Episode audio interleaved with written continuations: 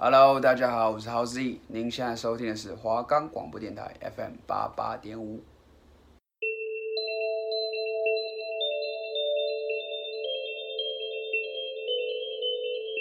哎，子琪，子琪，你知道吗？我昨天遇见一件很恐怖的事情。哎，什么事啊？就是啊，等等，怎么了？你知道在说那些灵异的故事时，会有好兄弟在旁边听吗？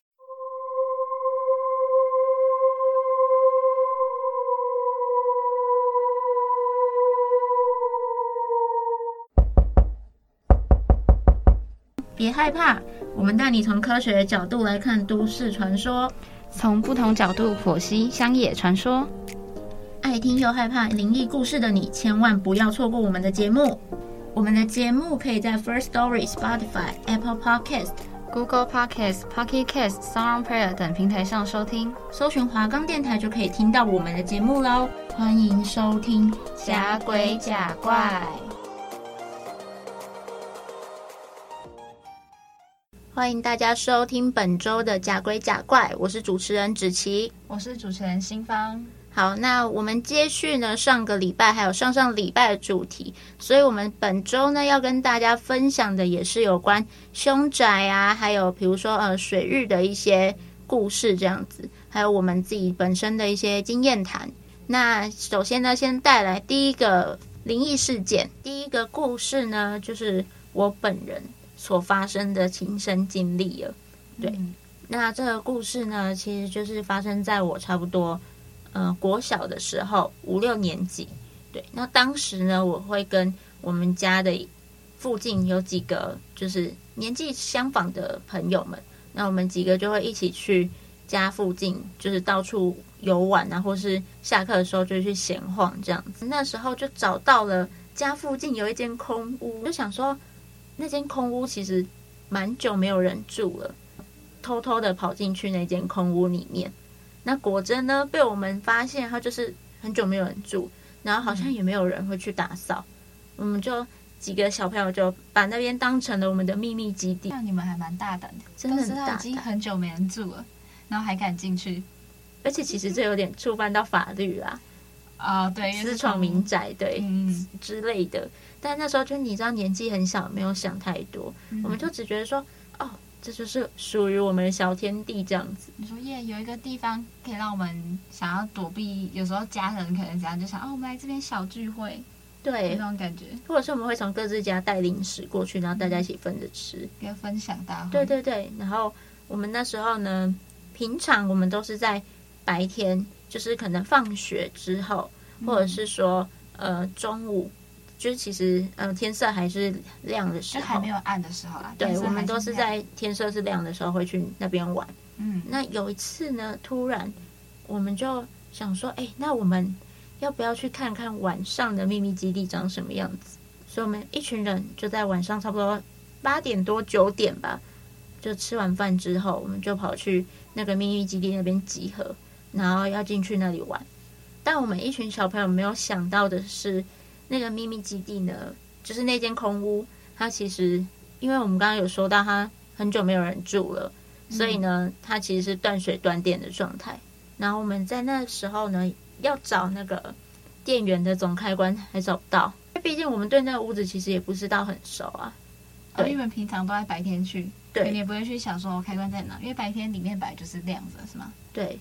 那我们那时候呢，会从它的窗户就是钻进去。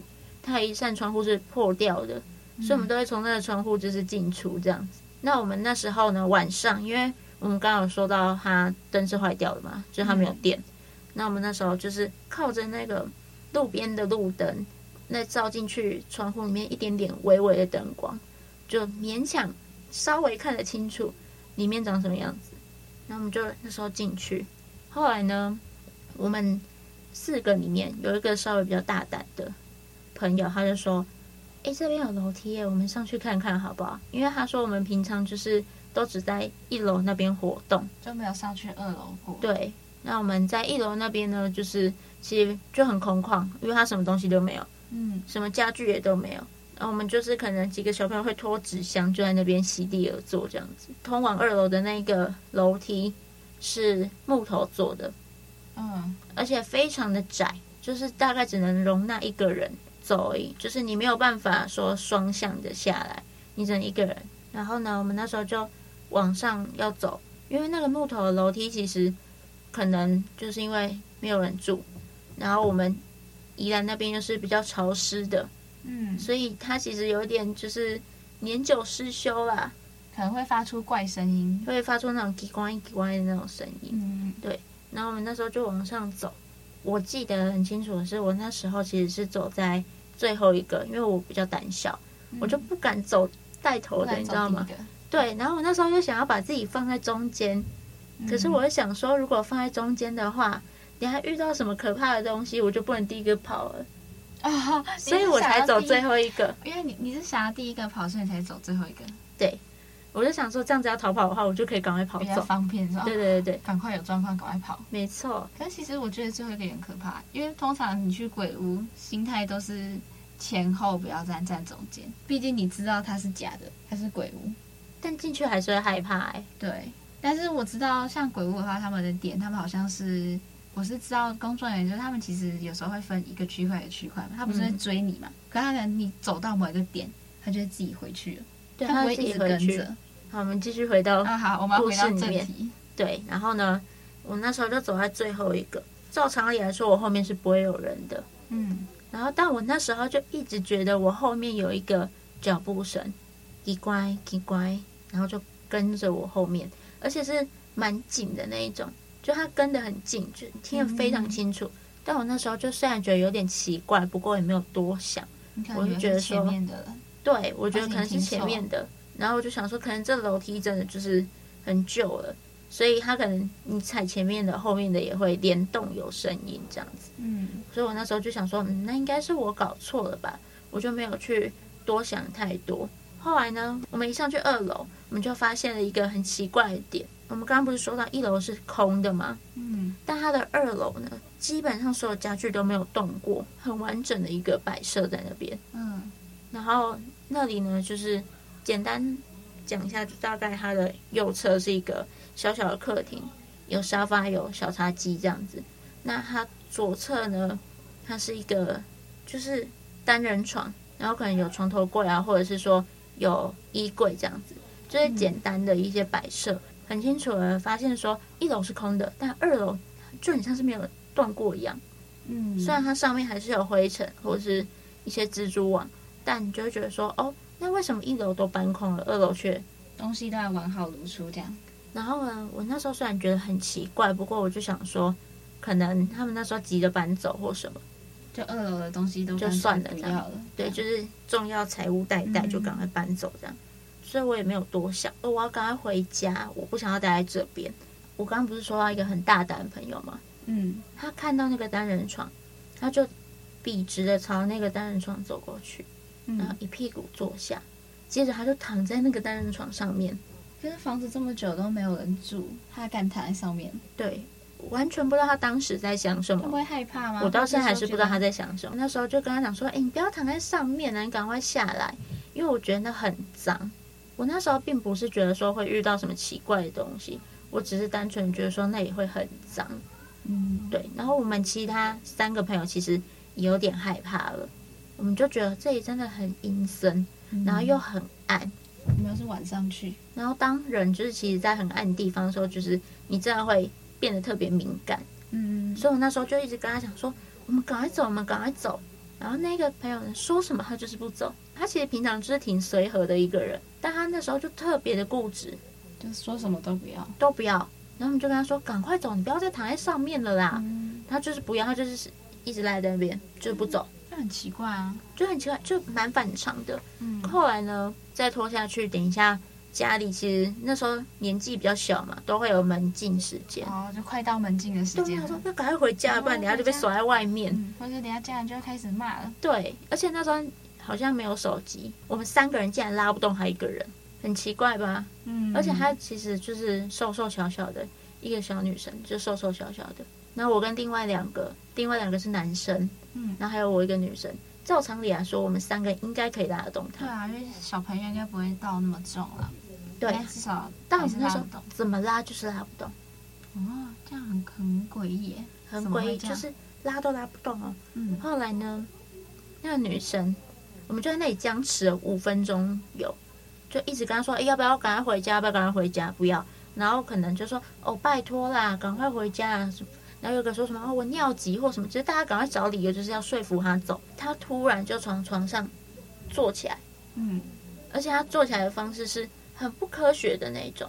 像我们坐起来是缓缓起来，而且腰并不会是挺直的那一种。嗯，因为你要挺直九十度这样起来，其实是不太可能的。然后那时候呢，就看到他这样直挺挺坐起来。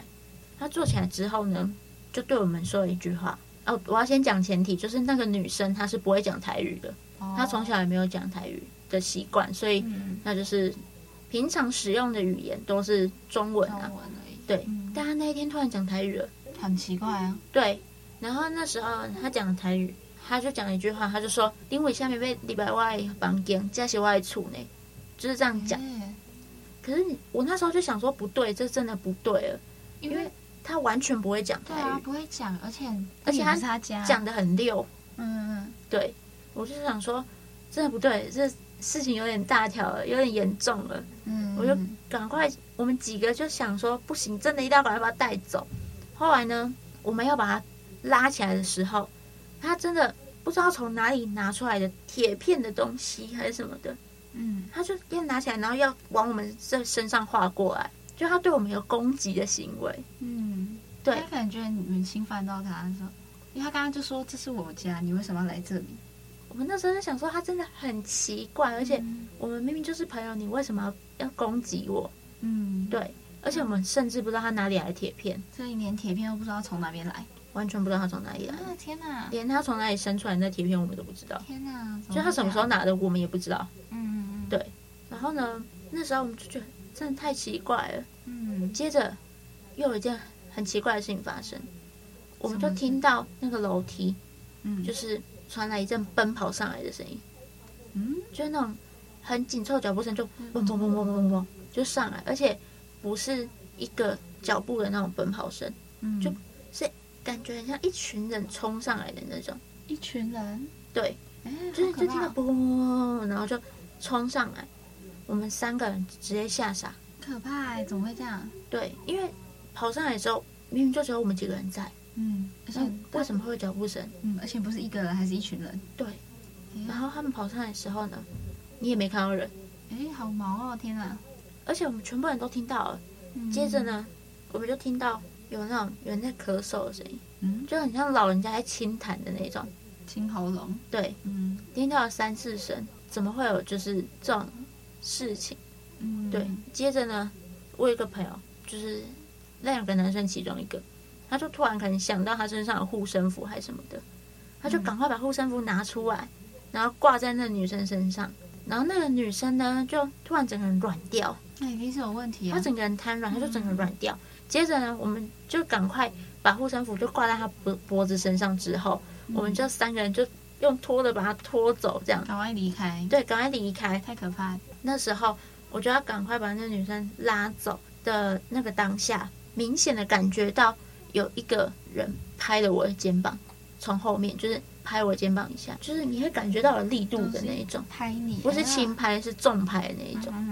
然后我那时候想说，我绝对不可以回头，不知道哪里来的想法，我就是告诉我自己说，我绝对不可以回头，你要赶快离开，不能回头。对，我就赶快把那女生就是赶快嫁出去。嗯，对。然后呢，另外一个朋友他说他在走之前，他回头就是看了那一间屋子一眼。他说我，因为我们是从那个破掉的那个玻璃跑出来嘛，破掉的窗户啊，我们从破掉的窗户那里跑出来。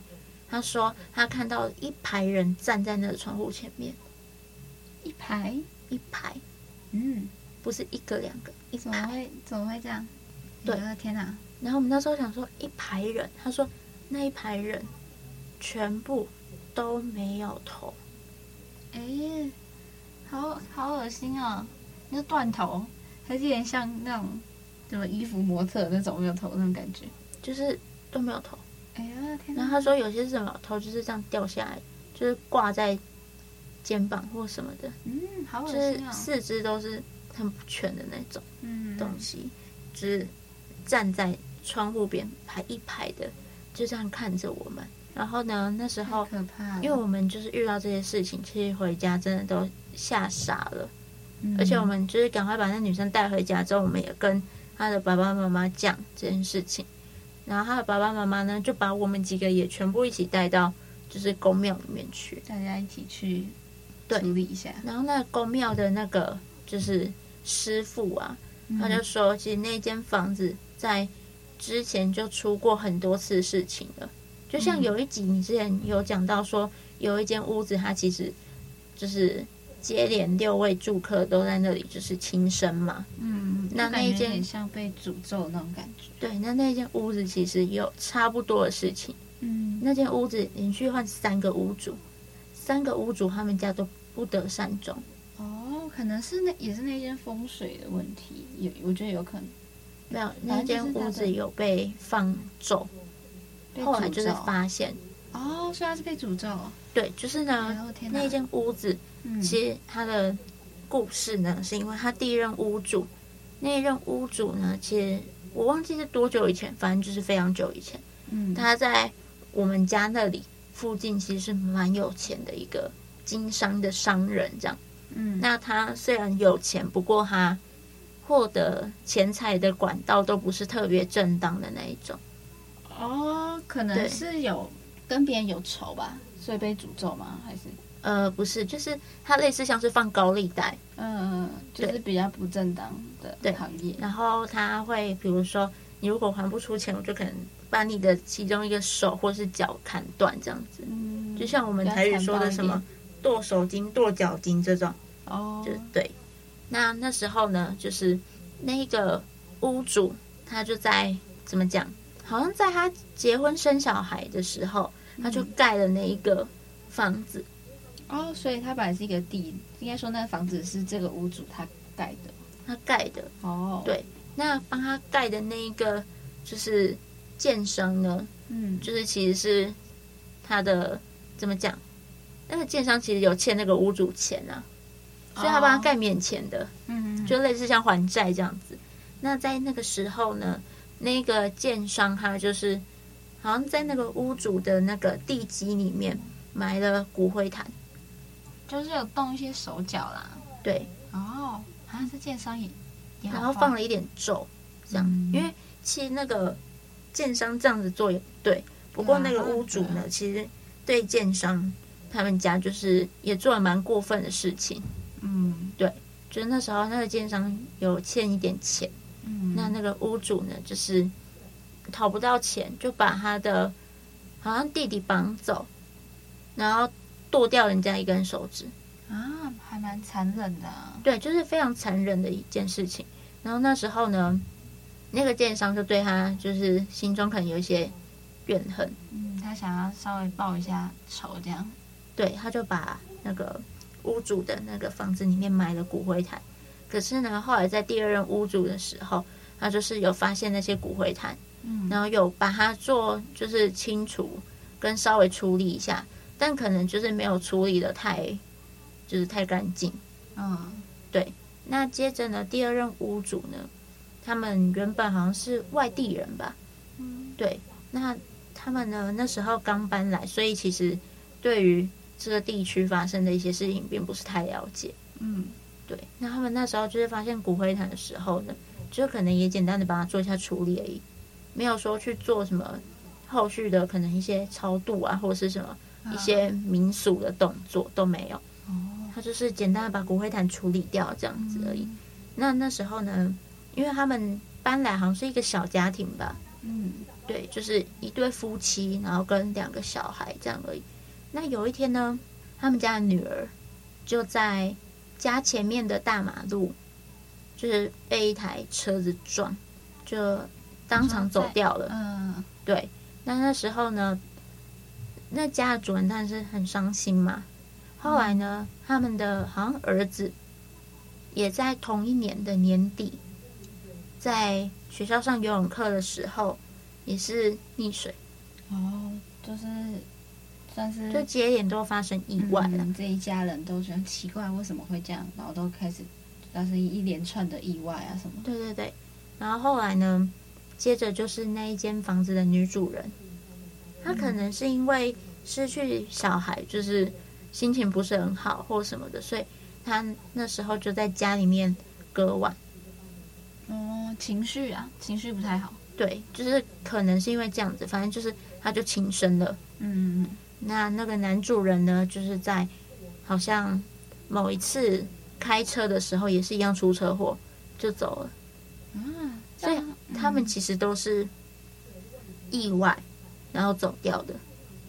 就是可能就蛮突然的啊，就觉得天哪，就死的还蛮奇怪，怎么突然就这样走了？对对对，而且就是一连都是意外。嗯，所以很诡异。接着呢，第三任嗯屋主，那时候就是大家其实这件事情都传开，然后就是附近的住户啊、居民，大家都说哦，这间房子很阴哦，不太对，这样、嗯、不要再住了，这样。对，但第三任屋主呢，那时候因为房价就是暴跌，嗯、那间屋子的房价暴跌，然后第三任屋主呢，就是可能想说，哦，这间房子其实盖的还蛮。就是其实还不错，不错，而且很新。嗯、然后又加上说，其实那时候有那个透天厝，嗯、就是是一件蛮棒的事情。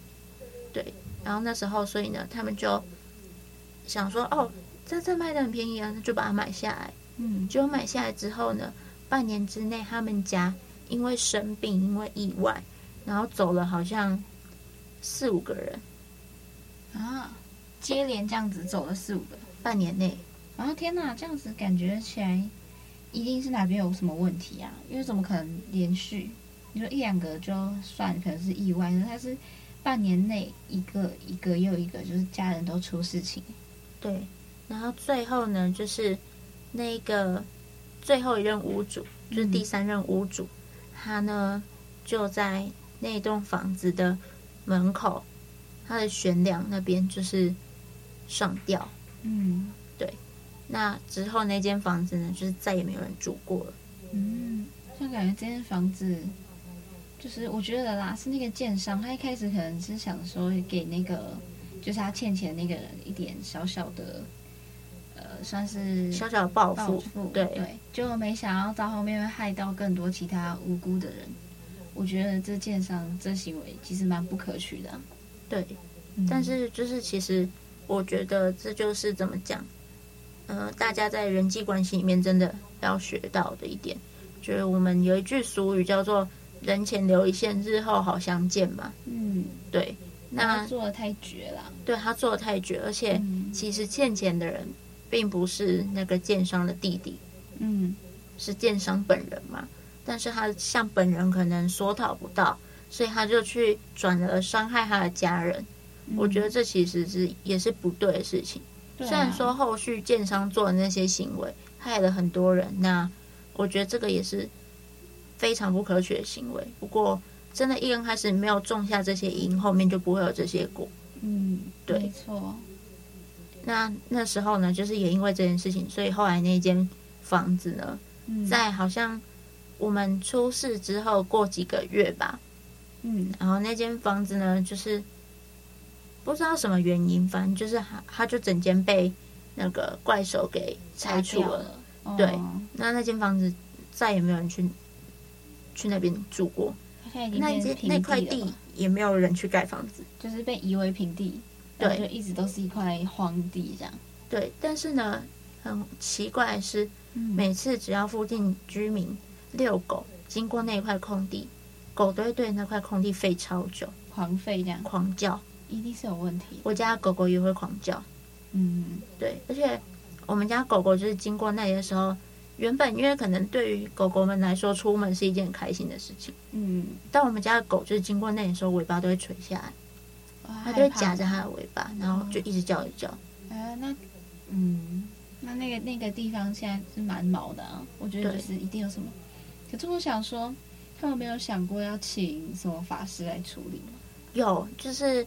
我们附近的里长，他们其实就是有请说我们那里当地的一个蛮有名的道士要来处理，但是道士那时候就说，因为那些在那边那块地就是丧命的那些人，他们其实都是算是死于非命，所以他们有怨气在。